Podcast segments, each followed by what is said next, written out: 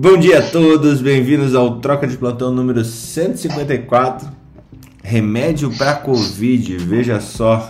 Agora temos um remédio via oral com 50% de eficácia. E como não, se não bastasse, a gente um membro entre nós já falou sobre esse remédio há um ano atrás. Então, ele já estava nessa, nessa piração de querer antecipar a ciência, né? A, a, o noticiário mundial. E Felipe, fale e poste e, e como um top voice do LinkedIn antecipa a ciência. Bom dia. Que eu tava fazendo minha malinha meio-dia eu vou pra academia, eu tava fazendo a mala aqui. Eu não sou, não tenho experiência em fazer mala de academia. ah, é, já, já se falava de medicações que iam em investigação para Covid desde o ano passado. Essas medicações elas já existiam antes para outras coisas. Uhum. Já se tentou para hepatite, já se tentou para ebola, já se tentou com uma série de outras coisas. Imagina, é, Remdesivir foi usado para ebola. Remdesivir foi usado para ebola.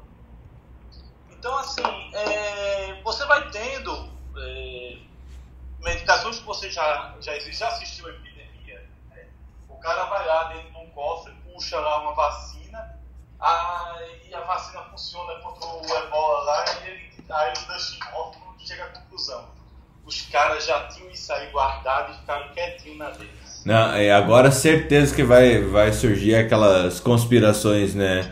Uh, aquelas teorias conspiratórias. Não, porque a partir do momento que agora toda a indústria farmacêutica é, instituiu o vírus no mundo, agora eles vão ganhar dinheiro pra caramba achando uma cura. É, não, lógico, né? Até porque faz parte do processo. Você quando alguém faz algo bom, tem os que aplaudem e tem os que invejam, né? A verdade. E tem os que investem. Você lembra? Eu, eu falei aqui, quando a gente falava de vacina, né? da corrida da vacina da AstraZeneca e da Pfizer especificamente. A gente dizia isso já. A gente já falava que a Astra ia perder, porque não tinha rotina de fazer isso. vacina. E a gente disse o quem é que tinha a maior estrutura de enfrentamento de, de imunização do mundo? Para mim era GSK, não era Pfizer. GSK. Mas a GSK não queria participar dessa corrida. Não vou brincar esse a jogo. A GSK quer entrar nesse trem é, quando tiver a comercialização. Então ela não estava na corrida para entrar na questão governamental. Mas pode ter certeza que ela vai estar lá na, quando for a hora do, da comercialização. Então, é, dito isso, a gente espera algumas farmacêuticas de antivirais, e as maiores farmacêuticas de antivirais do mundo, a Guia, a Merck, a própria Pfizer, elas iam ter seu momento de brilhar. E estão tendo, né? E estão tendo. Então, essa meditação ela era uma fase 1 que se mostrava promissora em setembro do ano passado, quando foi publicada originalmente. E, bem, a conclusão que a gente chega agora é que o primeiro passo está dado para você ter um controle da doença viral e que talvez sirva no futuro para outros coronavírus que venham a surgir. Eu acho que esse é o principal ponto assim a ser levantado. Oh, me conta uma coisa, Felipe. Qual que era uh, se o Molpinavir, monopiravir, monopiravir, é, tem essa condição de 50%, só a título de comparação, quanto que era o, o medicamento da contra o H1N1? O... Ah, o Hospital Mivir? Isso. Ah, eu vou ter que dar uma revisada, mas era menos de 30%. Mas eu vou dar uma checada, o valor exato para lhe dizer depois. O, Cara, eu, eu, atrás nessas pandemias. Eu peguei H1N1, cara, tive hepatite. Bicho, quando tiver ebola, pede, chama o Jeff Bezos e pede pra Rapaz. reclamar. Rapaz, E tá lá. H1N1 é pesado, hein, cara. Quase internei, cara. Putz. Tá doido. Eu peguei também, eu, eu tava na faculdade ainda, Messias. Eu era. é, como todo bom acadêmico de medicina, a gente era herói, né? Então a gente teve aula suspensa e tudo mais. Fizemos festa, todo mundo pegou. Veja só. Sorte que ninguém morreu. Cara, assim, eu, eu vi um, um rapaz de 20, acho que 28 anos pedir pra gente, assim, pelo amor de Deus, não me deixa morrer sem conseguir falar com a H1N1, cara. E ele foi pro tubo e, e morreu, cara. Meu Deus, que lá me marcou muito, cara, na época. Sangue Cara, eu eu tava trabalhando na porta na época. eh, Eu fazia fetal na porta de um hospital grande em São Paulo. E eu lembro que.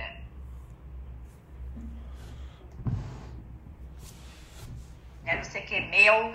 Eu tive dois amigos que ficaram muito ruins, cara. Muito doentes. E eu vi, eu vi tanta gestante, cara, pedindo pista. Foi,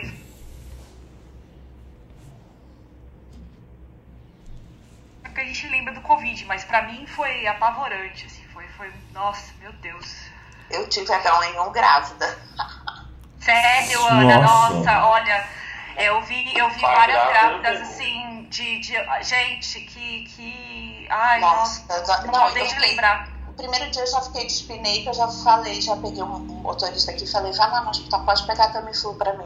Aí eu já tomei, fiquei bem, mas eu comecei assim em 24 horas, né? O, Ana, Menos de 24 Isso. horas. eu estava acompanhando com a doutora Mariana Croda, que é a esposa do Dr. Júlio Croda, que ele é- fez parte do Lover, né? Ela não me deu porque já tinha feito o passado tempo. Você lembra? Porque acho que eles falaram que era até o quarto dia que tomava Tamiflu. Sim. É, o ideal, Eu não lembro. o ótimo é até lembro. 48 horas, né? O melhor, Sim. né? É isso. Ana, parecia que eu tinha uma anilha de 20 quilos no peito que não me deixava respirar, cara. Que doencinha desgraçada, velho. Ah, doido. Meu Deus. Eu acho que eu Foi muito porque eu comecei muito precoce. Eu tô achando que todo mundo aqui na sala teve, porque eu também tive no voo Ah, eu, voltando. eu não tive, eu não tive. Eu... Ah, eu vim voltando do Canadá, que eu tinha ido visitar meu filho. No voo eu comecei a ter hemoptise. Nossa. De... Aí no Rio de Janeiro, quando desci, meu chefe, na época, eu liguei, porque eu tinha parada no Rio, aí já mandou um- me buscar, já fui direto para o hospital internar. Depois fui transferida para Salvador, mas fiquei assim. E na véspera da alta, estava bem, usei muito corticóide, eu tinha muito dispneia. Na, na véspera da alta, eu fiz miocardite, simulou um infarto agudo, uma alteração eletrocardiográfica. Aí fiz cateterismo, pensei, fiz tudo, não era nada, era só simulação do vírus mesmo uma miocardite. Mas uma miocardite muito pequenininha a área e acabou, não fiquei absolutamente com sequela nenhuma, mas foi barril. H1N1 foi barril. Foi meu barril, marido- barril. eu- eu- Barril é uma, uma gíria que eu não conhecia, Marileia. eu, eu não peguei. Quem pegou, aí meu marido pegou H1N1 quando foi? Foi acho que 2018. A gente estava em Portugal passeando. É, e teve uma epidemia de H1N1, uma, epidemiazinha lá, uma, uma local de, de, de H1N1 em Portugal. E meu marido pegou, cara, a gente ficou no hotel três dias porque não tinha como eu pôr ele no avião, porque ele tava muito ruim. E febre, febre, febre. Olha, é, eu também. Olha, H1N1, eu tenho mais experiência com H1N1 com certeza do que com Covid, porque eu não trabalhei na linha de frente durante a epidemia de Covid, né? Não, pra mim é assustador H1N1. É, Eu, queria falar algumas coisinhas, só para resumir uma coisa da outra. Eu não, ah, eu trabalhei na epidemia do H1N1. Eu não, não tive H1N1, mas trabalhei. É... Cara, pra gestante era um terror a H1N1, né? Pra gestante era horrível. O processo inflamatório na gestante era muito intenso. Agora vamos falar de algumas coisas. O Ocentalmivir, na época, o governo brasileiro comprou todo o estoque de Ocentalmivir para poder fornecer para a população. E você tem que dar nas primeiras 48 horas a medicação. E se, é um, o exame na época, o PCR, demorava 15 a 30 dias para ser entregue. Então, se o cara tinha taquipneia, já era iniciado o tratamento, né? Porque não tinha como você esperar o exame. Então ele, ele, ele descrevia, a febre não era obrigatória, mas a taquipneia, se presente, era para iniciar o tratamento. O que é que aconteceu? É, o governo comprou muito também. Tipo, muito. Sobrou, né? Pediu, eles mudaram a bula do Tamiflu, dizendo que podia fa- fazer em dose dobrada para quem estava grave, que podia fazer cinco dias, é, mesmo com cinco dias de sintoma. Mas isso, isso foi mudado na, na cara de dura, assim, porque não tinha indicação nenhuma. Como a Ana falou, a resposta do Tamiflu é quando você faz nas primeiras 48 horas. E, gente, como foi assustador para gestante. Acho que a Mônica subiu para falar também. Quer É. compartilhar a experiência É. conosco, Mônica? Bom dia. Tudo bem, pessoal? Eu falo que eu não tenho, eu não tive, eu não tive H1N1, mas eu até hoje vou precisar parar em um momento da minha vida fazer um pouco de terapia por conta desse bichinho aí, né? Porque eu tive a minha filha com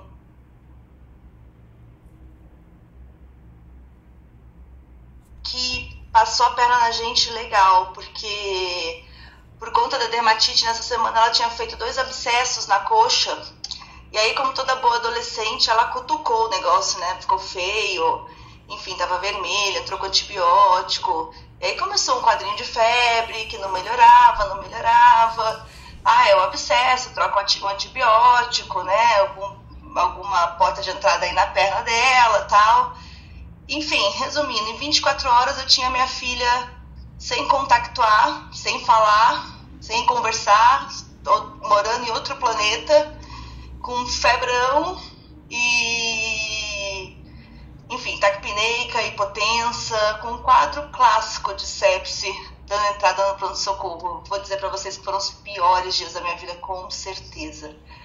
E graças a, a Raquel Muraek, que o Felipe deve conhecer, infecto, quando chegou, ela chegou no hospital que ela olhou, ela falou: Isso não é bacteriano, isso é viral. Eu, eu lembro que eu cheguei a dar risada. Eu falei: Imagina, imagina que isso é viral, isso é bacteriano. Ela mexeu na perna, tá machucado na perna tal. E fizeram o exame batata, H1N1. Olha, eu não gosto nem de lembrar desses 15 dias, mas graças a Deus passamos e tá tudo bem. Mas é um bicho traiçoeiro, muito traiçoeiro. Quantos anos ela tinha, Mônica? Eu perdi aqui que falhou. Ela tinha. Foi, isso foi em 2016. Eu internei com ela, nunca vou esquecer, porque era aniversário da minha mãe, inclusive, Fernando, o dia que eu internei com ela. É, 2016, hoje nós temos seis anos. Ela tinha 12 para 13 anos, mais ou menos. É. Foi uma coisa assim horrorosa. Isso. É, até uma pergunta que sobra disso, eu acho que a gente já fez aqui na troca, mas eu acho que é bom revisitar ela, né? É, pô, Mônica, assim, realmente deve ter sido desesperador, desesperador. É, mas É, foi, foi muito. o, o H1N1, essa, o, esse vírus, ele continua matando aí entre 1.600 e 2.000 pessoas. Pelo menos esse era o dado pré-pandemia, né? Ao ano no Brasil. É, isso, assim, fato, né? É, pelo menos é o que tinha definido. E será aí Felipe e Ana, que são infectos e, e conhecem um pouquinho mais de história de pandemias e virais desse jeito, será que a gente vai entrar numa Covid que só vai, só vai matar 1.500, 2.000 pessoas por ano ou ela vai ser menor do que isso, um pouquinho maior? Vai acontecer. Ele não sabe Você quando, tem aquelas né? Pessoas, é, você não sabe aquelas pessoas que não conseguem adquirir imunização, né? Então, você vai ter sim é, quadros de, de Covid, de H1N1 e de influenza todo ano, que serão pequenos até ter uma mutação e tudo, mudar de novo, né?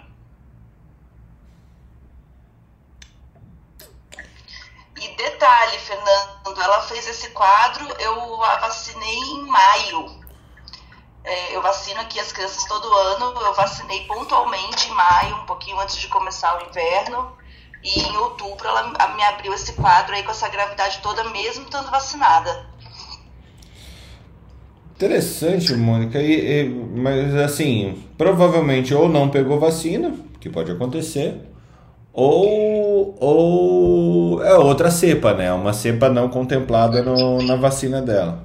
É isso? É, é, normalmente, Fernando, as vacinas da gripe são feitas com vacinas é, que inclusive tem o nome da cidade onde ela foi descoberta e, e o ano, né? Então, elas não são do ano que, que vai, vai estar acontecendo, né? Por causa da mutação que é muito rápida dos vírus, né? Então, no caso da gripe, nunca é o vírus majoritário circulante daquele ano, né? Então, acaba sendo vírus de outros anos, né? É, é, é assim, você vacina. O mundo tá muito perigoso para alguém não vacinado, né? Imagine você sair andando hoje na rua e não tem nenhuma vacina, tipo, é, é você tem que ser sorte para tem que ter sorte para que um vírus qualquer não te atinja, né? é, na época do H1N1, muitas empresas que tinham escritórios grandes e tal também já tinham comprado máscaras, né? A adesão foi foi baixíssima, né? Eu me lembro naquela época eu trabalhava na construção civil, então eu estava em Curitiba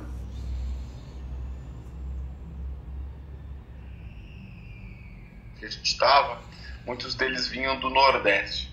Primeiro, quando chegava o primeiro dia de inverno em Curitiba, metade ia embora, né? Era um negócio assim absurdo. O pessoal que vinha trabalhar e a, e a obra tinha 145 metros, acho, de altura. Então, imagina num frio de. Na época ainda era começo do inverno, então, tipo, pegava um dia que dava 5, 6 graus e o pessoal tinha que trabalhar lá em cima. A sensação térmica era terrível, né? Com vento e tudo mais. Ah, o mais interessante que eu me lembro da, dessa época foi ah, quando tem uma pandemia, a relação de compra de vacinas ela é, é um negócio vil, né? Totalmente sem ética. E eu me lembro a correria que foi. Nós eh, nos precavemos e compramos as vacinas com bastante antecipação e pagamos um preço barato, né? O que, que aconteceu? Como veio a pandemia é, nessa época, o que, que os. Não eram os laboratórios, tá? Os distribuidores, né? Os distribuidores. Os distribu...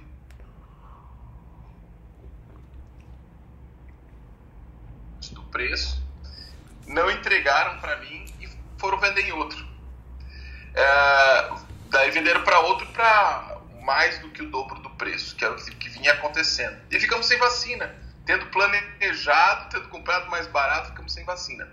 Tivemos que comprar de um outro fornecedor é, a vacina, e nessa época, esse mesmo fornecedor veio oferecer a vacina para a gente, dizendo que não tinha entregue naquela época. Então, para vocês verem como que é, é, a coisa não é fácil não. Então, tanto com vacina e tudo mais, né? É, hoje, viu, Felipe, citando aí a questão da, do PCR, hoje a gente faz teste molecular aí para detectar H1N1 em questão de 10 minutos, né? Então já é, outro, é outros tempos, né? Então você faz muito rapidamente. Olha. Você faz parte.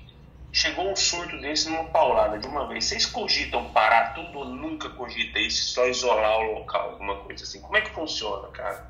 Curiosidade mesmo. É, depende, tá? Vamos. É, é, é bem interessante você falar, né? Assim, grande empresa aqui que eu trabalhava era 50 mil, tá?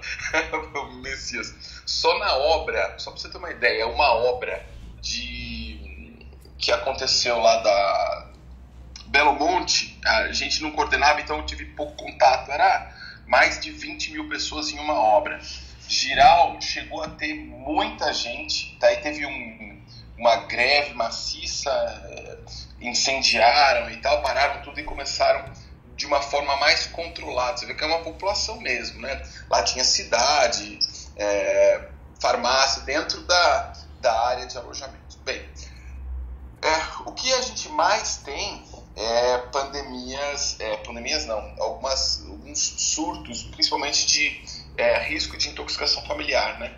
Mas a gente aprendeu muito com isso. Quando acontece isso, a gente uh, muitas vezes tem que parar. O que mais a gente percebe nessas populações, por exemplo, começa a ter um surto de conjuntivite, é, um surto de isso, situações que já aconteceram, de meningite na localidade onde está acontecendo é, a construção, né? Às vezes tem quadros de malária. É, primeiro que a gente estuda antes a região, né? Então a gente avalia as comorbidades, as doenças da região para traçar é, o que nós vamos fazer. Então nesses casos a gente faz identificação. É, no caso da meningite é, que nós tivemos e teve uma época que começou a ter a parotite aí em Curitiba, nós fizemos uma é, vacinação maciça.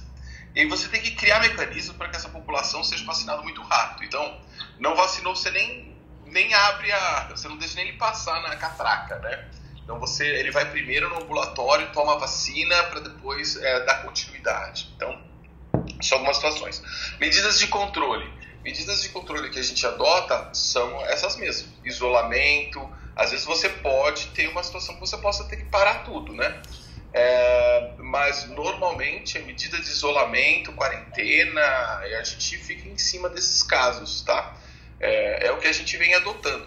Parar mesmo a produção seria, se tivesse um surto de Covid, deveria acontecer, né? Eu, eu tive a felicidade de não ter uma transmissão sequer dentro do, do, do escritório. Então, justamente porque a gente vem adotando, a gente está super atualizado então não teve uma pessoa que pegou de outra. Agora, se você observar é, aí ações como, por exemplo, aí na, nos frigoríficos, tiveram surtos maciços, ação do Ministério Público, e assim, o pessoal não quer parar, né? É, o negócio é, é matança eu, dentro da fábrica e fora, né? Uma coisa eu, pergun eu perguntei por isso, né? assim, como é rica a medicina do trabalho aqui na, nos frigoríficos, nossa, que eu não vou citar nome, mas você deve ter ouvido falar, a gente teve surtos grandes aqui, cara. Aqui em Dourados mesmo. É que aqui a gente tem BR Foods, a gente tem JBS, a gente tem todo mundo aqui. Né? É, então, é, se, se o médico do trabalho não está preparado para lidar com isso, e se a empresa, primeiro, vamos lá, às vezes você detecta uma situação, pega uma empresa aí como esse caso que aconteceu com os frigoríficos lá, acho que foi em Santa Catarina, não me recordo, né, ou Paraná, é, que o médico está lá e não é escutado, né, não tem papel importante, não consegue falar com a alta liderança, é, não vai ter ponto de escuta, o, o, trabalho dele vai ser reativo, né? Ele seja, faz. Eu, particularmente, abandonaria um trabalho como esse. Mas é o que normalmente acontece, né? E é por isso que eu tô falando. Daí acontece surtos mesmos, mesmo como esse que a gente citou, né? Na, na área do frigorífico, né? Porque, eu não controlo. E quantas empresas que não tem SESMIT interno, um número muito pequeno de funcionários, que também não parou que, não, vamos trabalhar de qualquer jeito. E eu soube que isso aconteceu, né? E é muito ruim, né? É muito ruim porque, caramba, as pessoas acabam se submetendo a ir trabalhar porque querem, porque querem manter emprego, né?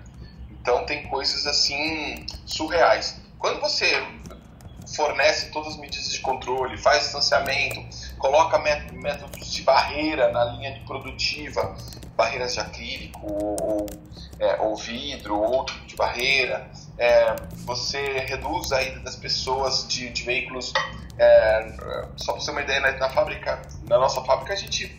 A, a Débora também citou aí na Gerdau, é, o pessoal pagava táxi, né, para as pessoas não pegarem é, é, transporte coletivo para poderem se deslocar. Então, isso depende de cada momento, tá? Então, são medidas que a gente utiliza ou até reduz a produção. Tem que lembrar que às vezes a própria empresa, no caso da pandemia do coronavírus, a própria empresa parou até porque não, tem, não tinha venda, né? Então você viu as montadoras, por exemplo, de carros e tudo mais, né? Às vezes reduz, inclusive, por conta da, da, da baixa produtividade, né? Obrigado, Alex. Valeu. Era muito, eu acho muito rica, assim, a medicina do trabalho é um negócio que realmente, é, na hora que você olha ela como gestora de saúde pública, pelo menos do público que, que você atende, quando, quando você tem um médico do trabalho com essas condições que pode fazer isso, é realmente animal, né? Você poder utilizar de todas as ferra todos os ferramentais que você tem para ter um controle de, de, de doença, seja ela comunicante ou não comunicante, é, dentro da população que você atende. Eu, eu realmente acho muito incrível. Voltando aqui ao, ao remedinho da, da Merck, só uma coisa que eu achei interessante colocar aqui, né? Eles colocaram é, para atualizar vocês. Foi um estudo fase 3, é, em que aproximadamente 50% das pessoas que tomaram é, esse medicamento é, ele reduziu o, o risco de hospitalização e morte, o endpoint foi hospitalização, tá? E 7,3% que receberam dos pacientes que receberam molnupiravir foram hospitalizados ou morreram. Então, assim, super legal de é, só 7,3% da, da população ter é, sido hospitalizada dentro desse pessoal é, que, que recebeu a medicação. É, até o dia isso até o dia 29 do, do estudo, depois do dia 29, quem tomou o medicamento não morreu e do grupo placebo apenas 8 pessoas. Ah, 8 pessoas morreram, né? não são apenas, são 8 vidas de qualquer forma. É, e realmente assim é um é uma luz, é uma luz, é uma luz que, que a gente tem. É, essa luz, é, só para lembrar, é, só para lembrar assim o que é importante, é, a própria Merck, nos últimos anos, tem uma droga dela que vem revolucionando o transplante. O transplante cadê o Jung? Tá aí? Cadê ele? Não, mas a Adriana tá. Que é o Letemovir para transplante de medula, para transplante de rim. É, o Etemovir está entrando no Brasil esse mês, pela primeira vez. Já está na Europa e nos Estados Unidos há quatro anos. Mas é uma grande luz, né? Oi, Adriana. Você foi convocada hoje. Oi, bom dia, bom dia. tudo bem? Então, eu não faço transplante, né? Eu faço hematologia clínica e oncologia clínica. Mas é, essas drogas novas, elas vêm numa velocidade inacreditável. Eu vou para um lugar aqui, por acaso, eu estou voltando da natação, por acaso, falhar, deixa eu ir para um lugar aberto aqui. Vocês estão me ouvindo bem? Sim. Então, o que eu achei, agora voltando um pouco à medicação que você estava falando, Fernando, o que eu achei interessante, que ela é uma medicação inicialmente foi desenvolvida, né? Não sei se você já falou, que eu, eu perdi o início, para H1N1, né? E aqui, tá ouvindo? Tô, não, tô, e a gente não falou que ela tinha sido desenvolvida para H1N1. É, e eu achei o estudo também muito interessante a droga oral, como foi o Tamiflu, né? Que foi a droga que foi utilizada para H1N1, no sentido de utilizar na fase bem inicial, né? Não adianta também. Esse estudo mostrou que não, não adiantava o doente usar já hospitalizado. A intenção era justamente evitar a hospitalização é, dos pacientes e diminuir as complicações e morte. Mas, Felipe, eu não tenho experiência com essa droga. É, mas, enfim, é, nós estamos num momento muito importante. Jung, se você quiser falar. Jung? Oi, oi, oi, oi. Desculpa, me enrolei, com, me enrolei com o botão aqui. Bom dia, bom dia. Cara, eu também não tenho experiência com a droga, não. Assim, eu sei que ela tá chegando e eu sei que, porra, tratar CMV no contexto do transplante é muito ruim, né, Felipe? Porque normalmente a hora que ele reativa lá, cara, tu começa, né? Começa o ganciclovir,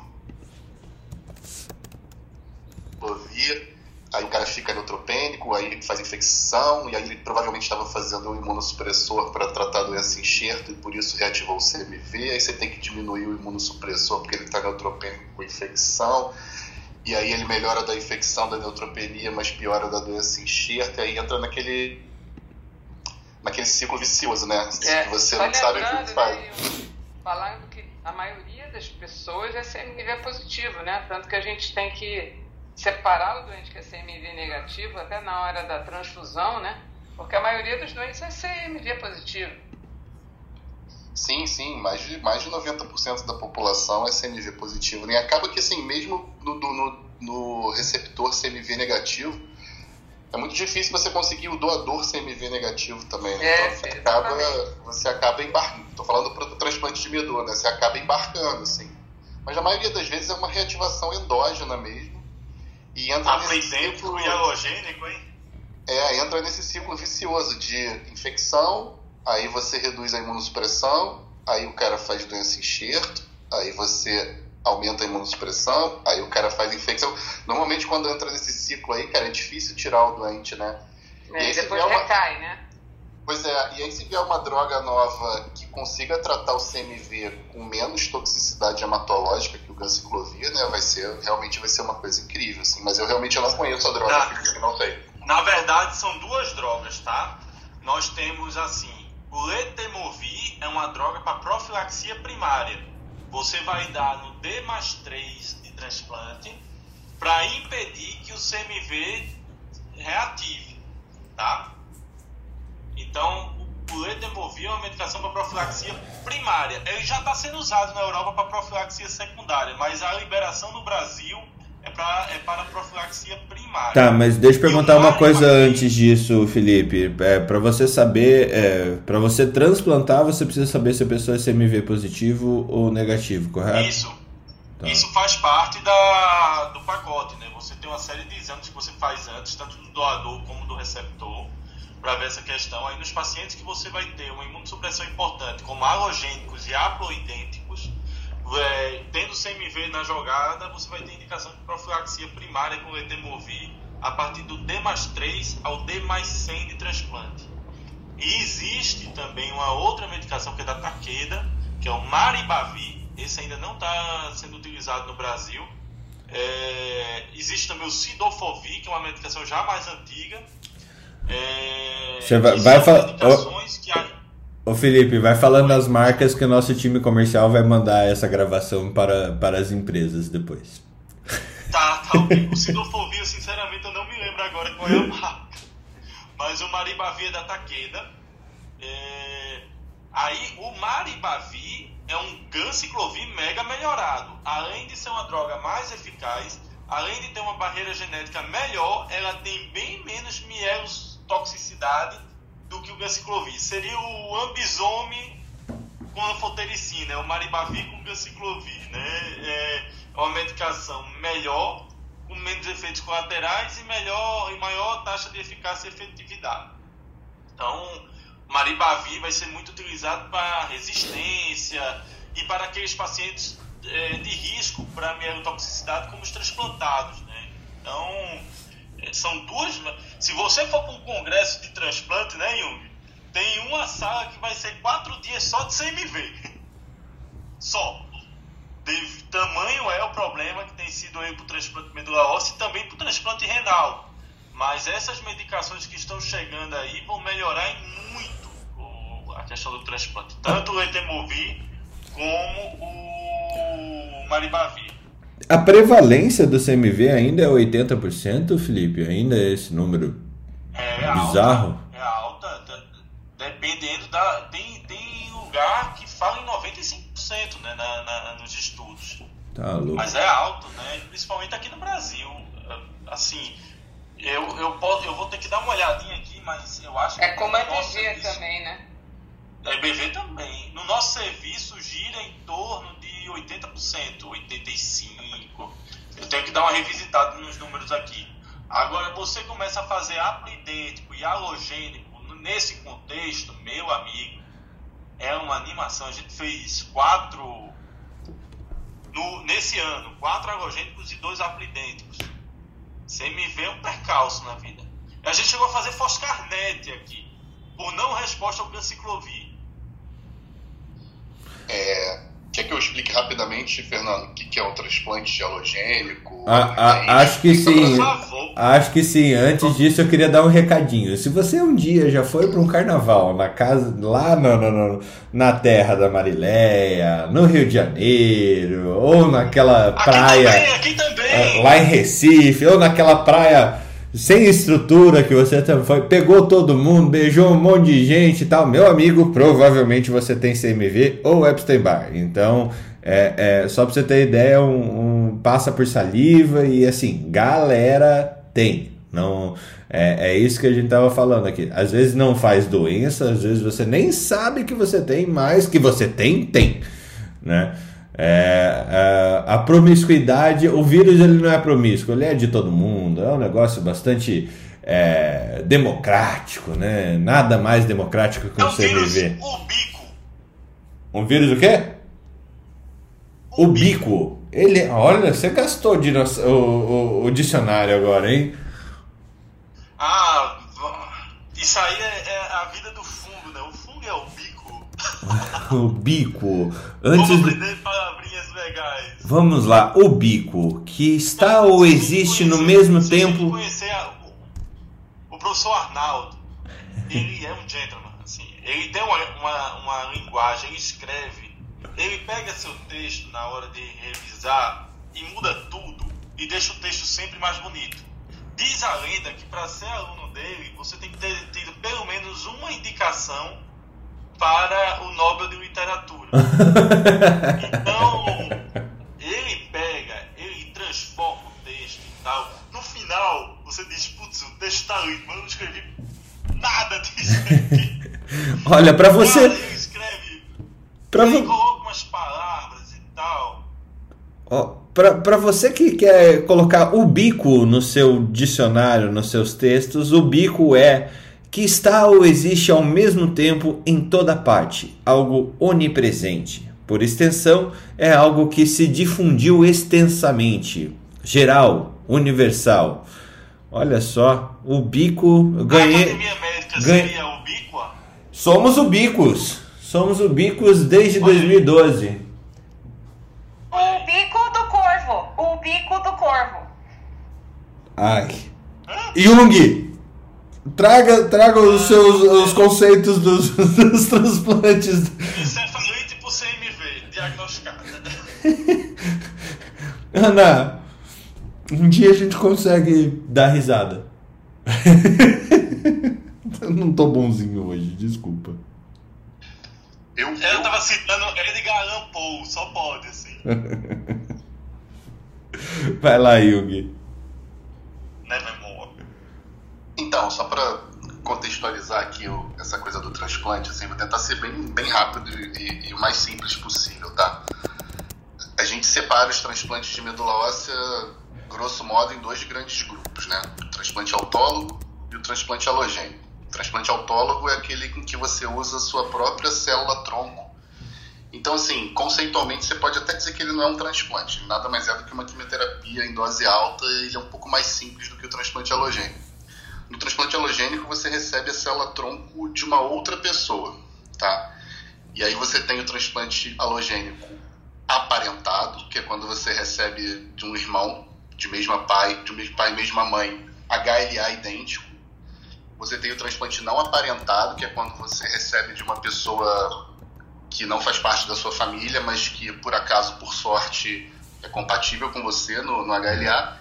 E você tem agora o transplante haploidente, que é quando você faz de algum familiar com 50% de compatibilidade, é um transplante relativamente novo que a gente não fazia um tempo atrás.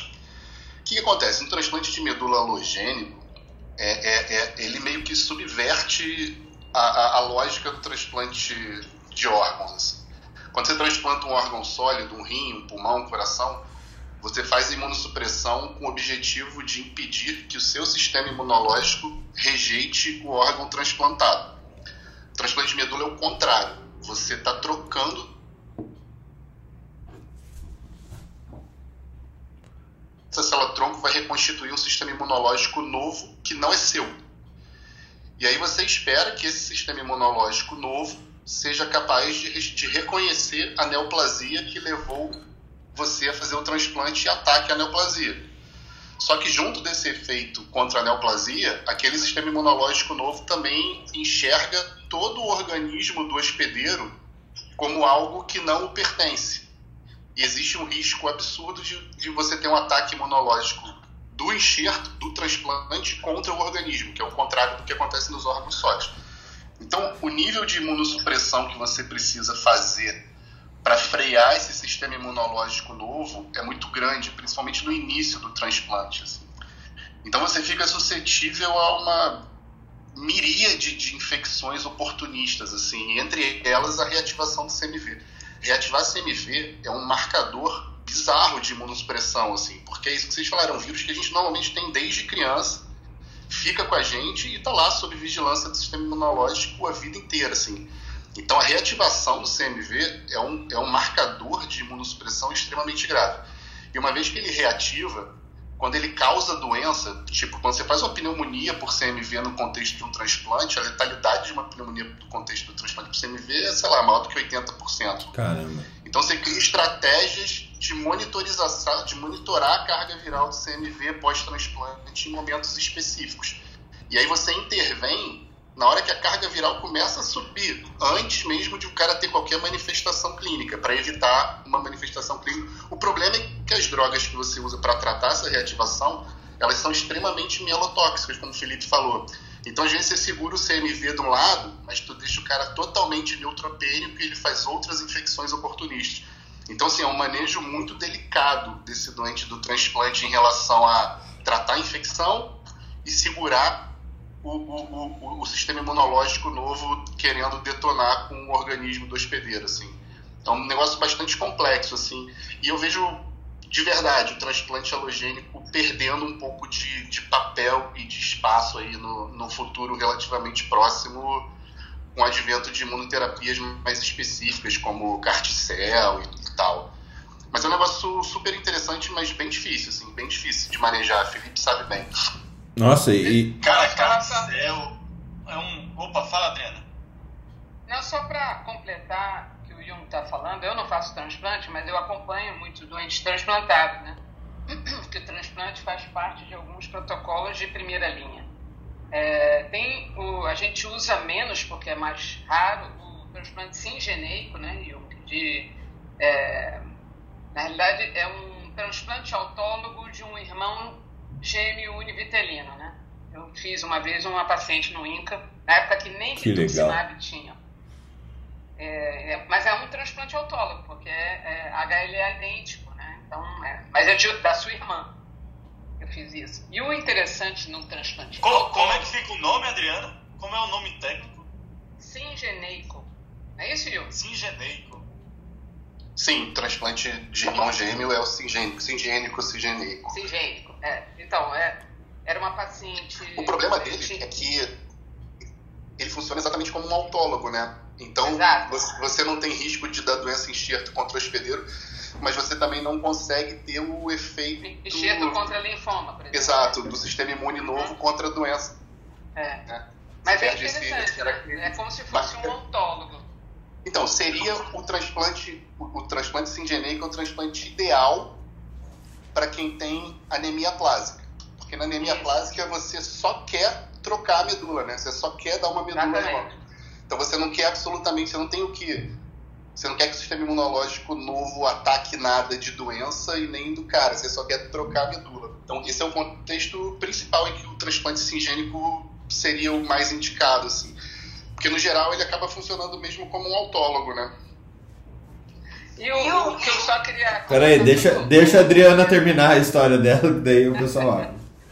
É rapidinho, é só para mostrar que a gente evoluiu tanto né, e, e as coisas é, são tão dinâmicas que a cada congresso você vai observando. Os, os últimos três anos foram inacreditáveis em termos de imunoterapia, CAR T-cell, anticorpo bioespecífico, CAR T-cell algumas de primeira geração já estão começando a ser substituídas por uma combinação de, de, de CAR T, é, tem já não é nem o CAR T, tem MK, tem o anos. Bom, nós estamos numa evolução é inacreditável. Então, aqui no Brasil ainda vai demorar, há uma, uma probabilidade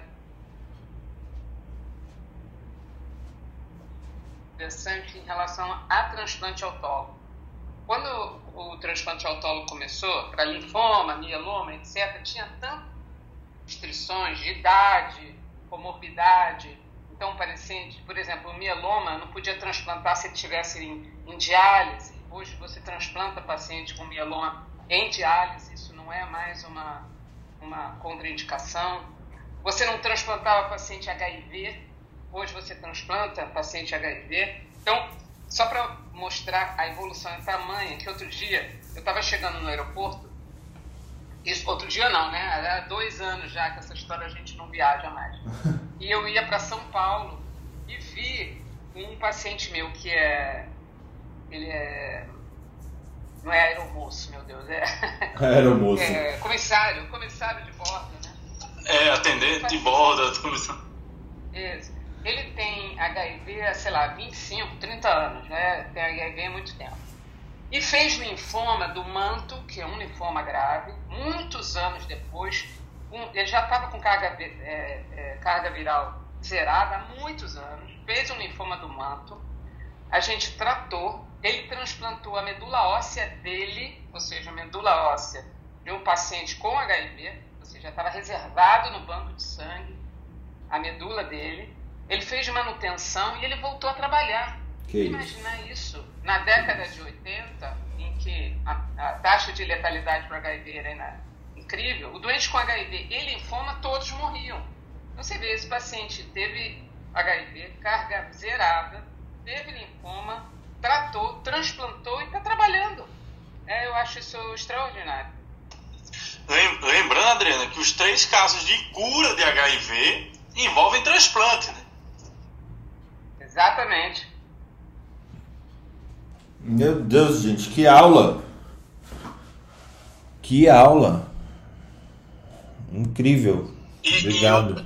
E, e, e, assim, assustadoramente falando, linfoma e cripto, o tempo de meia-vida de um paciente com HIV, com linfoma ou cripto na década de 90, antes da HART, era oito meses de vida. Oito meses de vida.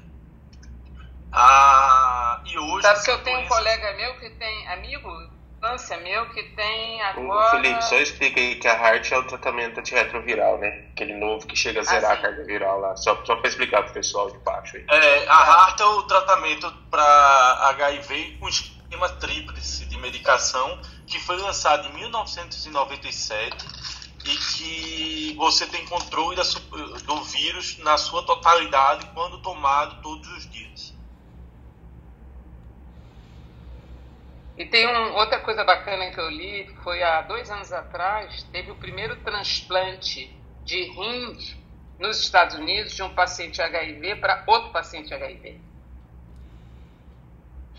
É, t- tá acontecendo isso. E outra coisa, transplante de hepatite, com hepatite C, né, também, que era outra coisa que era proibido. Hoje em dia você consegue transplantar também pacientes com hepatite C.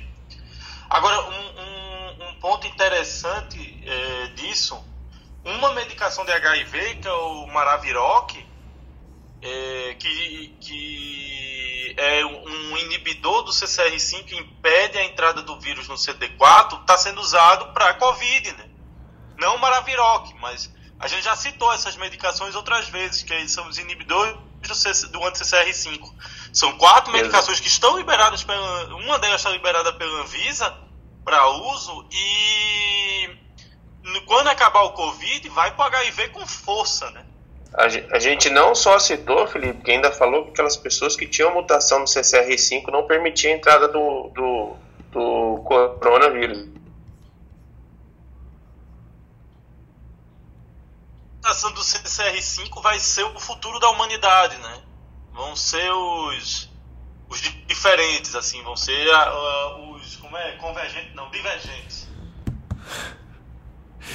Gente, é, é- Nossa, como, como tem coisa, né? E, e como. Posso fazer uma perguntinha? Vai lá, Mônica, desculpa. Você tinha, tinha falado no meio do caminho. Sim. Não, desculpa, eu que peço desculpas, Adriana. não queria te interromper de jeito nenhum. Achei que você já tinha concluído o seu raciocínio. É, não, eu queria saber do Jung é, qual é o percentual, como que tá chegando aí na outra ponta uh, de transplante de autólogo vindo de cordão. É, eu- essa é uma dúvida minha. Se é um negócio de verdade mesmo, ou é um negócio para ganhar dinheiro no, no armazenamento de cordão. Boa pergunta, mano. Exato. Então, hoje, tá? Eu não sei como é que vai ser daqui a alguns anos, mas assim, hoje, dia. Que dia é hoje? Quatro. Um dia de outubro de 4 de 2021, outubro. 4 de outubro. O cordão dia é umbilical. hoje? A pergunta certa é: qual dia você quer que seja hoje? Não, isso é. Hoje Isso, em dia. Dia do médico do trabalho, obrigada, de nada. Ah, parabéns. parabéns, Alex. Trabalho? Parabéns! Sério? ela, Tem dia? Essa coisa do, do cordão surgiu muito naquela vibe de assim, pô, a gente até conversou sobre isso outro dia, a Adriana falou super bem sobre isso. Naquela vibe de, cara, a célula tronco vai ser capaz de regenerar qualquer tecido e a gente talvez possa usar essa célula para tratar alguma doença degenerativa mais para frente e tal, e também possivelmente alguma doença hematológica que venha surgir. Mas assim, o fato é que hoje Dia do Médico do Trabalho em 2021, esse cordão umbilical que a gente reserva e congela com o objetivo de utilizá-lo no futuro para os nossos próprios filhos, se precisar, ele não tem uma, uma utilidade prática, tá? Não existe nenhuma aplicação efetivamente prática para ele no momento. A não ser, sei lá, o raríssimo caso em que o irmão, tá? Não, não quem doou o cordão, quem guardou o cordão. O irmão teve uma leucemia aguda com indicação de transplante, precisa de um doador halogênico, e aí você vai ver se aquele, se aquele cordão é compatível ou não, e você poderia usar ele como uma fonte de célula-tronco. mas dá para Assim, descongelar para fazer isso? Dá para descongelar para fazer isso? Ou tem que ser assim? Eu tive um filho para criar essa possibilidade.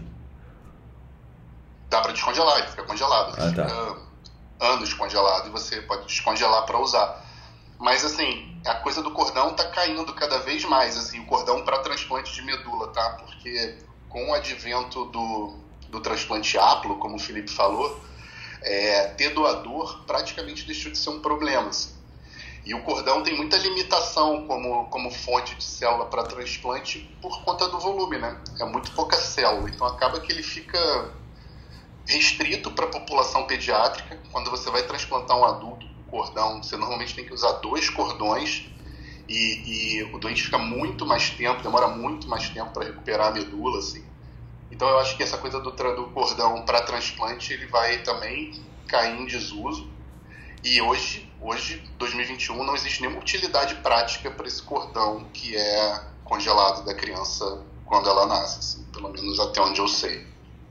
Yugi, os, Ô, bancos, ô, Yugi, os bancos públicos têm, têm, uma, têm uma certa participação ainda, porque eu lembro que alguns anos eu tive a oportunidade de conversar com alguém que encomendava o banco de sangue de cordão num hospital grande em São Paulo, e eles estavam falando que realmente a, a fazer o particular, você pagar tal, realmente não tem sentido, mas existem bancos públicos ah, ao redor do mundo e que há uma utilidade desse sentido. Ainda existe isso ou é mais pesquisa? Você, você- você sabe de falar? Então, sim, tem essa opção. Você pode descartar o cordão, você pode guardar o cordão para si, né, num banco particular, e isso não tem nenhuma utilidade prática hoje, ou você pode doar o cordão para um banco de cordão público. E a partir do momento que você doa para o banco de cordão público, ele deixou de ser seu. E aí aquele cordão funciona como se fosse um, um doador voluntário, né, um doador voluntário. Então, vamos supor que lá surge uma criança é, é, é, em Recife, com indicação de transplante de medula, não tem um doador na família, aí vão pesquisar no banco de cordão, se acharem um cordão compatível, ele vai poder ser utilizado para essa criança. É basicamente isso. Então, assim, ele tem muito mais utilidade potencial sendo doado para um banco público do que congelado no banco privado. É, mas aqui em É, São é- Paulo, Ana, foi desativado, não tem mais como doar. Você só consegue armazenar em banco privado, uma pena. Nossa senhora. É, quer dizer assim, no adulto eu preciso de mais de um cordão. Então, a quimera seria, na verdade, um ornitorrinco? Eu digo. Ai, Felipe, só você. Não, eu disse isso, Mônica, só porque ah, até, até onde eu sei, esses bancos públicos, eles têm um limite também, né? Que, que você, a, a, partir do momento que você tem uma certa diferenciação genética, um certo painel genético banco, você não. É caro, né? Então você, não, você vai expandir ele até certo ponto para suprir as necessidades aí de pesquisa e desse banco público, né? Mas eu acho que não, não é. Eu, posso, eu acho que eu não sei se eu estou certa e eu não sei se estou falando bobagem. Mas realmente os bancos privados não, não tem. Uh, era essa a ideia que eu tinha. Obrigada. Eu... Gente, é, a ética. A ética disso tudo é super legal, né? Assim, né? são coisas que a gente não tem resposta, né? É, por isso que eu falo que bioética é uma ciência de, de perguntas sem resposta. O que, que se faz com, com, com todo esse sangue de cordão congelado? Você precisa lugar de armazenamento, você precisa pagar tudo isso. E daí tem o privado. O privado ninguém sabe o quanto que existe de coisa no privado. Eu não sei se eles são ligados a, a bases de dados públicas também. Eu queria até ouvir de vocês isso. E ainda uma outra coisa que eu vou cutucar a área da Mônica e da Ana Panigassi, é, que são bancos de embrião. Eu não lembro quanto que, quanto que estava a conta, é, quanto que está a conta, mas eu, é, a gente já chegou a, a coisa de mais de milhão de embriões congelados aqui no Brasil, hoje embriões humanos, é, mas ninguém sabe. Ninguém sabe, em todos esses tanques de nitrogênio espalhados pelo país, qualquer clínica de fertilidade que você for é, bater na porta vai ter lá embriões humanos em algum lugar do mundo estocados. E ninguém sabe o que fazer com isso. Virou um. É, até você ter prática, ou é um lixo biológico, ou é um, um alguma coisa que você ganha um dinheirinho para manter armazenado por mais tempo. Né? É muito louco isso. Outro dia eu vi, inclusive, tem uma outra questão legal, né? Vamos dar um exemplo. Eu estava vendo um, uma document, um documentário sobre um casal que é aquelas é, contratos nupciais americanos que tem contrato pré-nupcial são mais complexos a gente não vê isso muito no Brasil pelo menos eu não, não conheço e o casal congelou os embriões é, foram duas, dois, duas situações. O casal congelou os embriões. É, o marido, no caso, morreu. E a mulher queria usar um embrião num casamento, segundo casamento. E a família, como é que a família do embrião vai liberar o embrião para aquela ex-mulher, aquela viúva? Então, tinha essa questão. E outro, um casal que congelou o embrião e se separou, estavam na, brigando na justiça pela guarda do embrião. Olha que loucura que chegou negócio. Aqui no Paraná, Adriana, teve um caso é, de que eu acho que o, o, o, marido morreu por Covid e depois que morreu a, a, a mãe é, implantou um embrião. E é, nasceu há pouco tempo, saiu no jornal, saiu na TV e tudo mais. É, que nasceu o filho é, do cara que morreu por Covid mais tempo depois do que o tempo de uma gestação, entendeu? Acho isso louco. É um órfão é, programado, né? É um órfão programado, porque. Um órfão programado. É um órfão programado. Né? E, e, isso é uma bronca nos Estados Unidos, porque tem se tornado corriqueiro situações como essa né, lá nos Estados Unidos. E, e, e, lá o sistema jurídico é muito mais complexo, amplo e direcionado do que o nosso. Né? O nosso, meu Deus do céu. Não, mas a discussão existe, né, Felipe? Assim, Uh, por mais que a discussão a respeito a, a, por mais que a discussão a respeito do o que é vida aqui no Brasil ela esteja parada desde 2006 mais ou menos é, em termos. é, Desde 1940, na verdade, né? Ainda usa o conceito de morte com a parada do coração, né? Não, não, não, mas não é, eu não estou falando do conceito de morte, o conceito é de vida. A partir de qual momento que você pode considerar a vida? Quando a gente está falando aqui, é, é o tempo que você tem 16 células, é o tempo que você tem 32 células, é o tempo que você. É, é vida só depois Sim, que nasceu do útero, só depois que saiu do útero ou não? Essa é uma discussão judicial é, do STF que parou no, no momento, que eu acho que foi muito bem é, coordenada, para falar a verdade. Eles pararam em algum lugar dizendo: olha, a gente não sabe direito, por enquanto vamos cravar aqui nesse, nesse espaço. É, porque depende da cultura, depende de, de tantos fatores para você delimitar o que, que é uma vida humana, é, um, algo dotado de direito, uma vida dotada de direitos, ou um aglomerado de células dotadas de direitos, é muito interessante. É muito maluco a gente estar podendo discutir isso de o que é um aglomerado de célula dotado de direitos. Será que sangue de cordão umbilical é dotado de direito? Foi feita aquela discussão que a gente teve de que cara que é que não quer receber sangue dos outros, como é testemunha de Jeová, não quer receber o sangue dos outros, mas plasma é sangue, imunoglobulina é sangue. E aí? Ciência versus religião, guerra. É, dado o, o silêncio, eu vou passar para as minhas notícias aqui, é, rápidas. É, tem o da Merck que a gente já falou, saiu um guideline da, do NICE a respeito de é, trombocitopenia e trombose induzida por vacina, o que, que fazer com isso. Finalmente um guideline né, da NICE. Imunoglobulina. Próximo. É, será que a gente já fez essa pergunta? Será que a pandemia vai ter o destino de ser uma um, um- de ter um destino comum como o da, da gripe?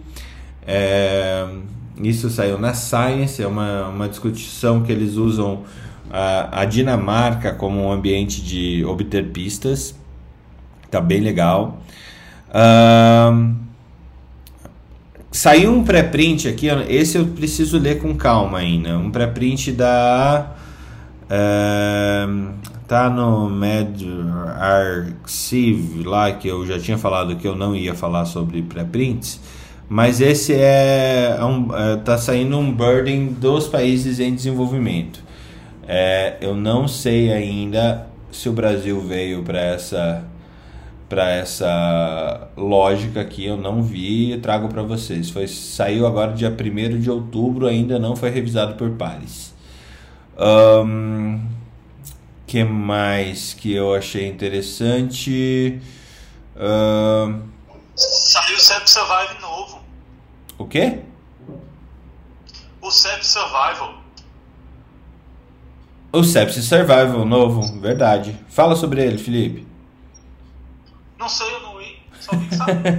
Saiu, a gente traz depois. Carol tá aqui just, O junto que, que é não isso? deixar.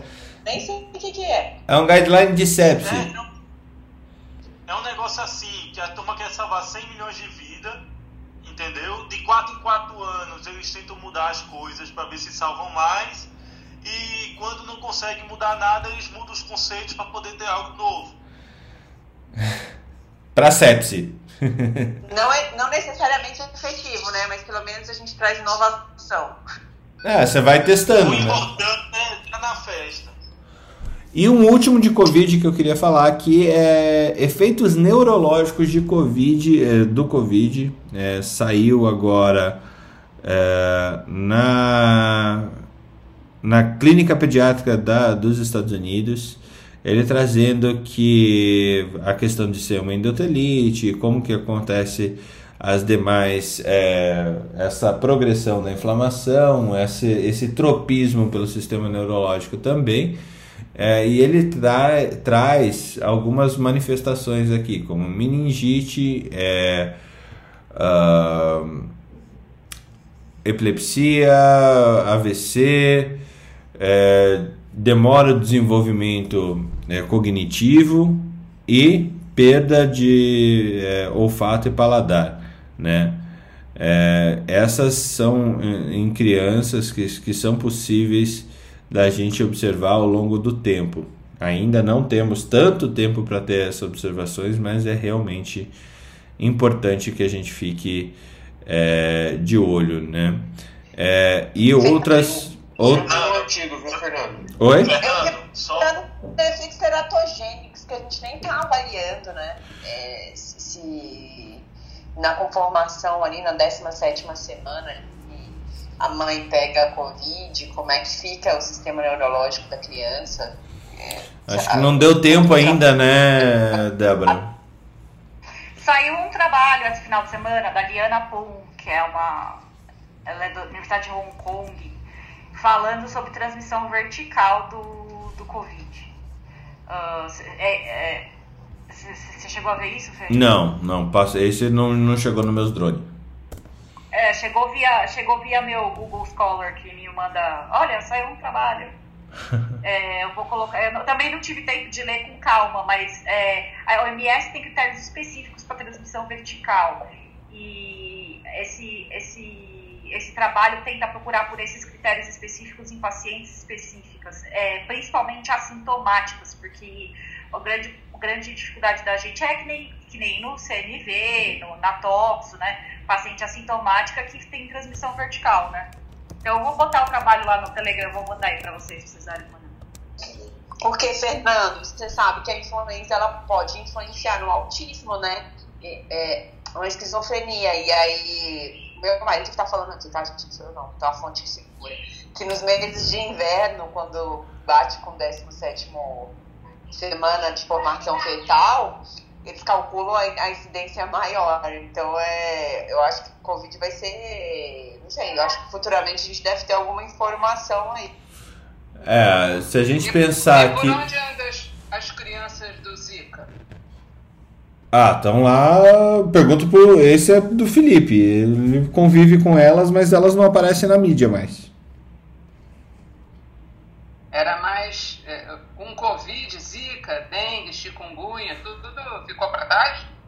Não, existe ainda, só não, não, não dá tempo de falar, né, Adriano? Não, sim, só, não, só não, vende, não vende mais notícia, entendeu? É. Eu vi um outro dia um, uma charge, que era um mosquito indo embora do Brasil, dizendo que não tinha mais nenhuma, nenhuma popularidade falar sobre Zika, chikungunya e dengue, aí ele estava indo embora, que agora era só Covid. É, o problema é que ele vai voltar o holofote logo logo. Se ele quiser, me, se ele quiser me levar, pode me levar. Ô, gente, eu falar isso. Vocês tiveram dengue? Eu já tive dengue, gente. O que, que é isso? Eu tive dengue hemorrágica. Nossa, dengue é pior do que tudo, juro. Eu não consegui fazer diagnóstico porque eu não raciocinava. Foi uma amiga minha cirurgiã que fez, porque eu ficava 39 graus, 24 horas por dia, não levantava da cama. Conseguia nem tomar banho. Eu tive dengue hemorrágica, fiz 12 mil plaquetas. Nossa. Nossa, é bem Fora as doenças. Nossa, é, que vaso ruim, hein, Felipe? Os pacientes ficam com artrose, dor articular, meses, anos depois. É pauleira. É, e na chikungunya, né? Principalmente, né? Agora, dengue eu não recomendo pra ninguém. A gente tem que cuidar mesmo pra não ter dengue, porque é, você ficou lá com 10 mil plaquetas. Eu não cheguei, eu fiquei a cento, cento e pouquinho eu fiquei, não chegou a ser hemorrágica. Mas eu fiquei com transaminase de 1.400. Luana, se você tiver interesse, dá, dá uma entrada aqui na, no Mato Grosso do Sul aqui, é, o número de dengue e o número de Covid. Então, tava batendo pau a pau aqui. Nossa. Faz um tempo. Eu já lembro agora, mas a dengue aqui é pesada. Aqui é A gente não pode esquecer, não. Eu contei a história de quando eu me mudei, de, eu me formei em Curitiba e Curitiba não tem dengue, né? Curitiba eu acho que por causa da altitude, tem saneamento básico adequado e tal. E é fria. Então, teoricamente, a gente não tem dengue. Oi?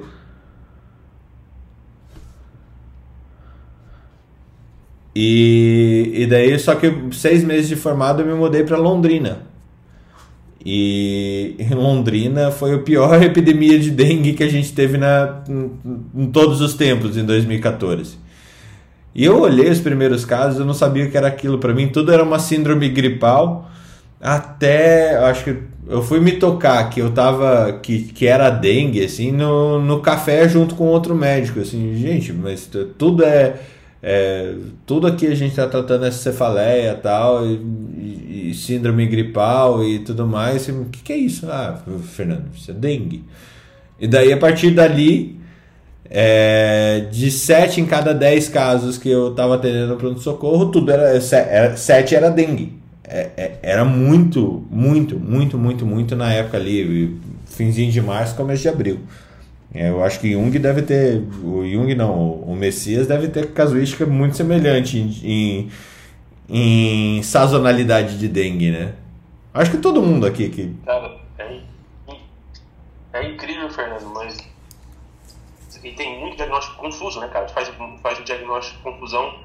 Por exemplo, chega uma pessoa, ah, tô com febre, dor no corpo, dor nos olhos, dor... todo mundo se acha como dengue. Aí vem pneumonias, vem não sei o quê. Isso que é complicado cara.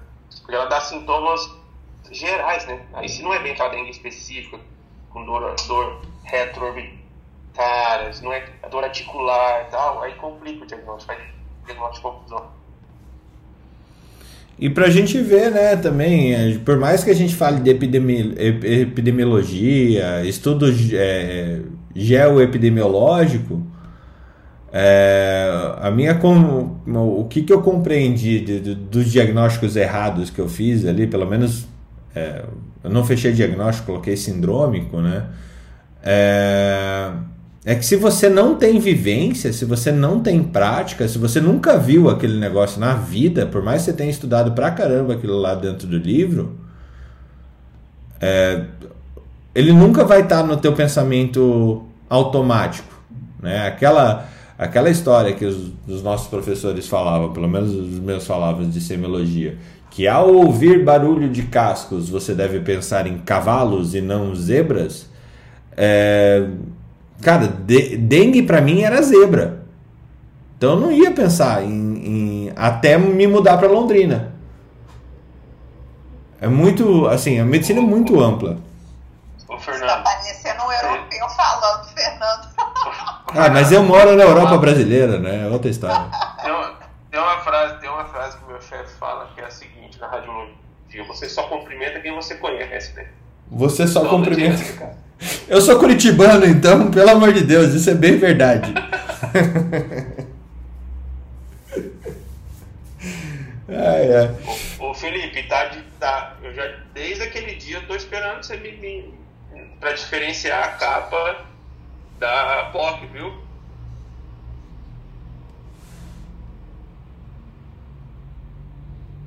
Felipe? Acho que ele está ocupado, Messias. No elevador. Deve estar no elevador. Gente, microfone aberto. Acho que o programa. É, hoje, assim, quem quer dar uma notícia que eu não dei ainda? Que hoje eu me meti em tudo. O programa foi super legal. É... Jung dando show para variar um pouco, né? Uma notícia que saiu num artigo científico, até tá rolando nos Estados Unidos, eu vou mandar o vídeo depois no Telegram. É, pericardite e miocardite induzida por vacina intravenosa. Lá, muitas pessoas estão aplicando as vacinas sem tracionar o êmbolo para saber se ela está intravenosa ou intramuscular. E aí está tendo miocardite e pericardite por, por vacinação intravenosa de uma maneira equivocada. Então, por favor, se vocês forem tomar vacina, só peça para as pessoas conferirem se tracionando o êmbolo anteriormente para ver se ele está intravenoso ou intramuscular, como deve ser feito. Muito bom, muito bom. Bastante. Eu acho que eu tenho umas notícias pesadas disso a semana passada. Assim, deixa a Débora falar, depois eu falo. Ah, não, só fui elogiar, porque é uma questão de execução, né? E a gente está vendo que no Brasil as pessoas não estão sendo preparadas para executar algumas coisas e isso é bem válido. Nossa, obrigada pela essa informação. Envia lá no nosso grupo também. Eu vou, eu vou, vou enviar, vou baixar o artigo, Débora, ver se, se, se, esse livro, eu vou ver se alguém tem, pega na universidade alguma coisa, aí eu baixo lá. Mas eu vou, de qualquer maneira eu vou mandar o vídeo. Deixa eu ver se a Carol tá aqui ainda, Messias, não sei, mas depois eu falo pra ela. Tá.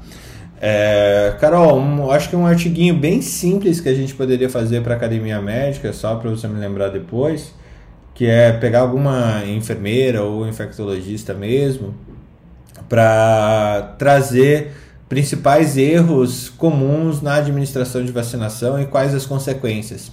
Tá? Tentar até fazer um, um infográfico com isso, porque é uma coisa tão batida, que é tão passado de orelhada, tipo, como as pessoas aprendem a aplicar vacina. Primeiro elas veem, depois elas fazem e a terceira ela ensina. Na medicina, na saúde, isso é uma máxima. Primeiro você vê, segundo você faz, terceiro você ensina. É, e com certeza, quando dá M, dá muita M. E, e eu não lembro esses principais é, problemas. Se tiver nesse artigo que o Messias está compartilhando, a gente pode tornar essa informação mais disponível e mais passadas a tantas pessoas que, uh, mesmo que a gente não saiba quem a gente salvou, a gente vai salvar alguém. E para variar, eu não estou conseguindo subir a Sara. Não sei o que está acontecendo com o meu Clubhouse, cara. Eu acho que vou ter que é instalar o aplicativo. Eu não, Mas sabe que duas colegas aqui eh, que eu, que eu conversei, aqui eles dão bem alto na inserção do deltoide. E tiveram caps, eu tive capsulite, ela deu bem alto na inserção do deltoide. E mais duas outras colegas que tiveram também. É, capsulite depois da vacina.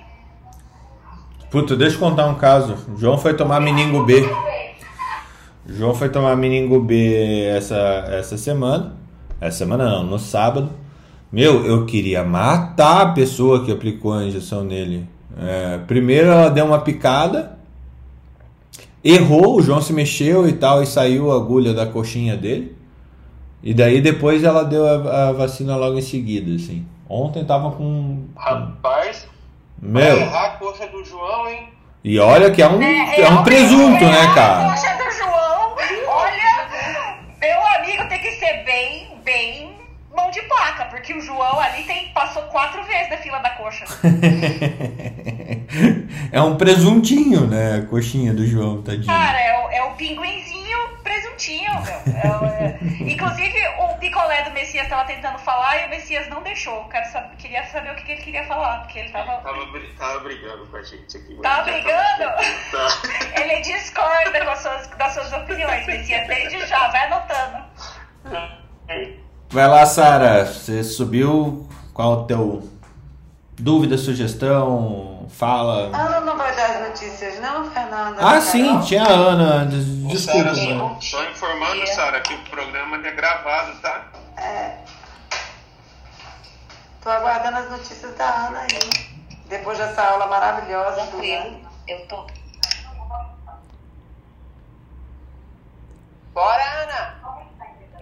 Ana. Eu acho que a Sara está falando, gente, por isso a, que eu não tô a Sara, a Sara tá, tá muito baixo, Sara, tá cortando. Acho que não deu para ouvir mesmo ela. Tá Bom, Ana, Sara, segue lá. um lugar de sinal melhor. Segue lá. Ana?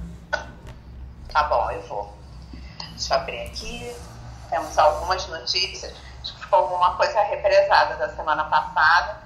Agora, olha isso que está acontecendo. A combinação da AstraZeneca com a Pfizer não está garantindo certificado de imunização. Então, apesar da, de prever a imunização heteróloga, o Ministério da Saúde não está fornecendo documento e já admitiu que tem essa falha. Então, quem recebeu uma dose é, de AstraZeneca e depois uma de Pfizer não está conseguindo certificado no Connect SUS.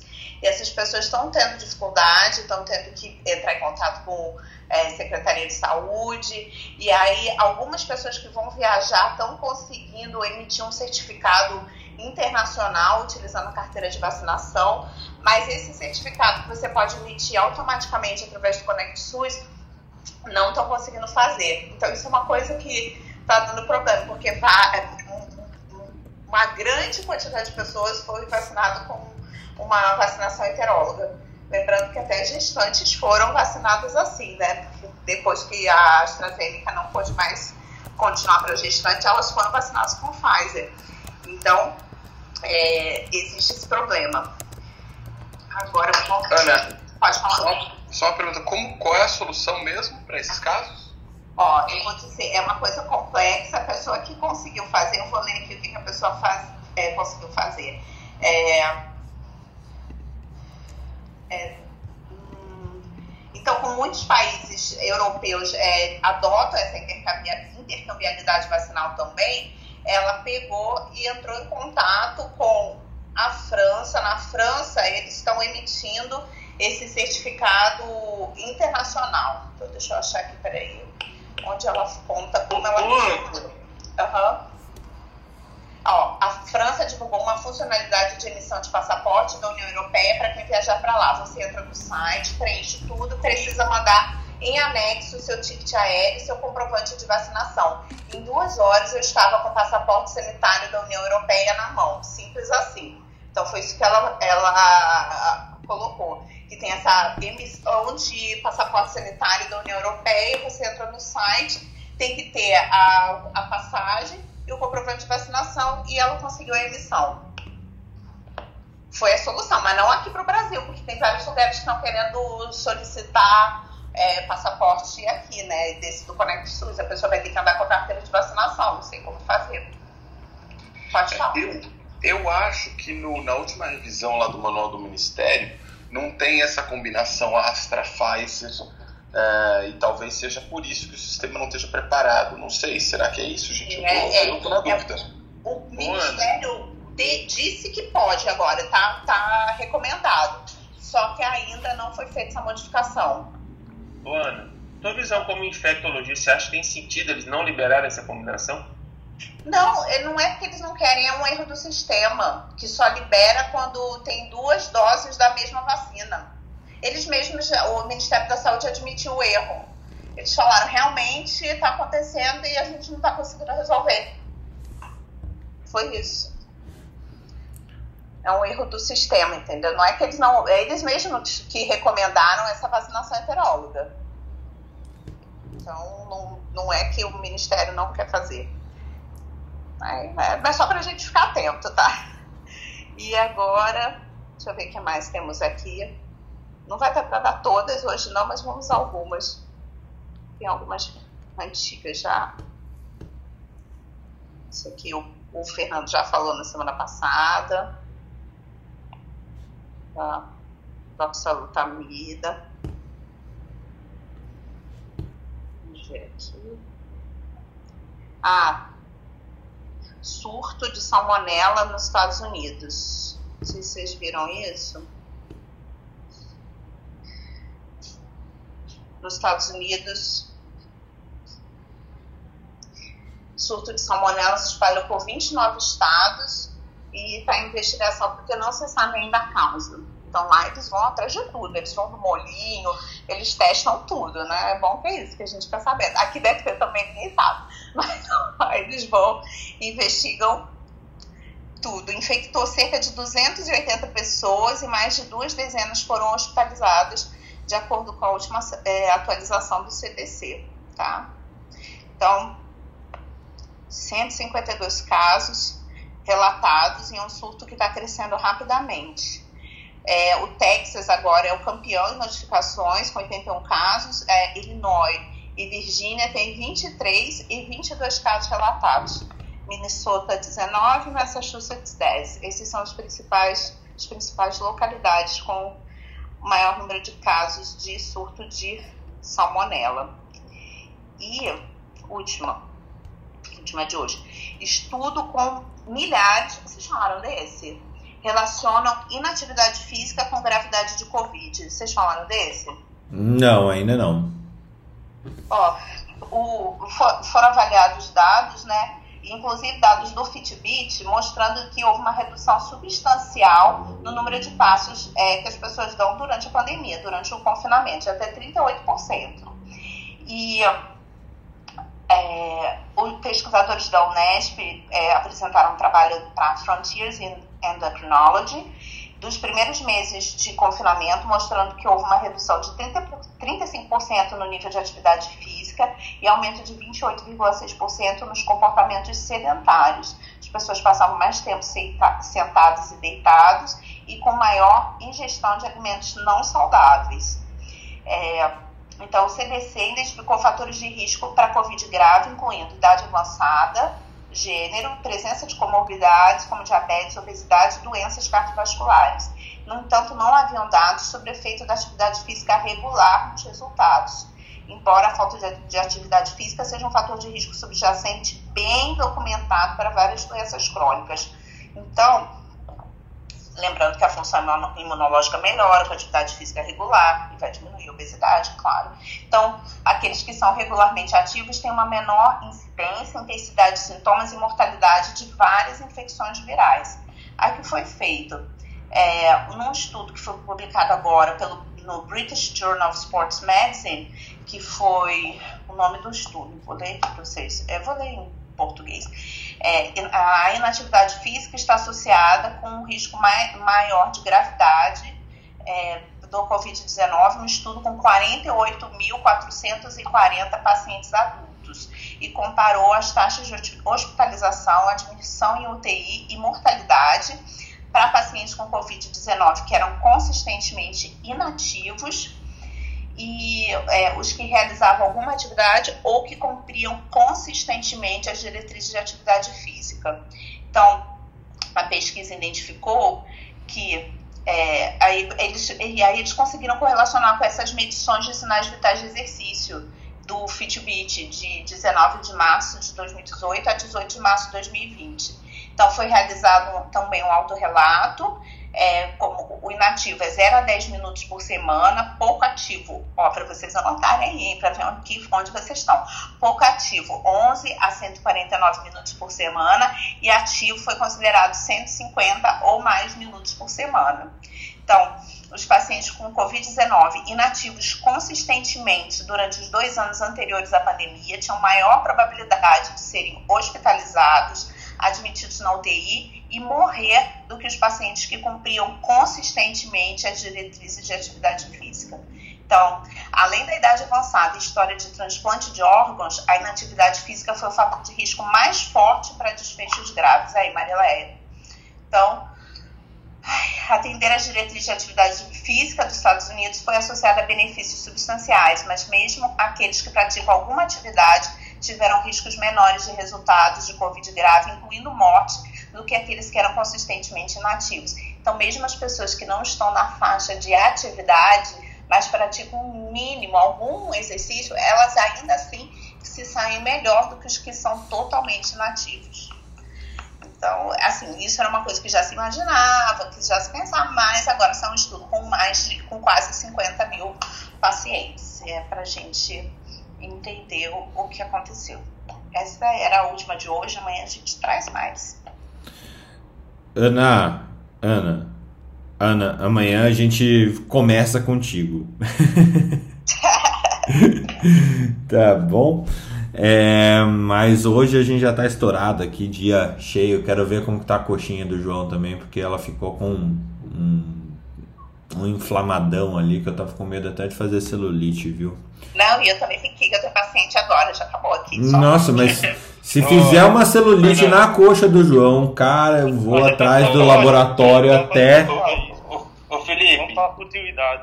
Só pegando, agora eu vou falar futilidade, depois o Fernando corta esse final aqui. Você viu agora que a Ana falou aí que o protege Covid a treinar. Vocês viram que no Brasil agora entrou a academia que permite malhar pelado no Brasil, né? Malhar pelado.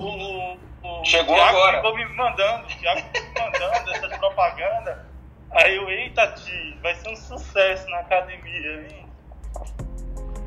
A minha pergunta é: qual é a evidência de que, que malhar sem roupas vai trazer benefício para a saúde comparado com, com roupas? Depende do que você considera benefício. É, exatamente. Eu acho que você tá. Eu acho que você tá. O teu parâmetro tá errado. Eu acho que tá o problema aí é parâmetro. É.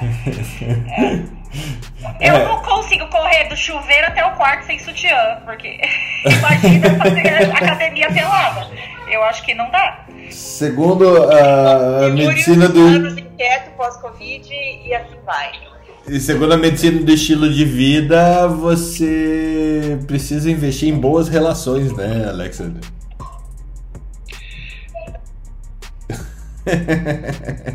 Gente, bom dia para vocês. Até amanhã. Gente, bom dia a todos Bom e boa dia. semana a todos aí, cara. Boa Deus semana para todo mundo. Abraço. Bom dia, boa Bom semana. dia. Vamos vamos assistir o Squid Game pra gente poder falar do Squid Game. Tá bom. Bom dia, pessoal. Beijo, gente. Academia Médica. Bem-vindo à revolução do conhecimento em saúde.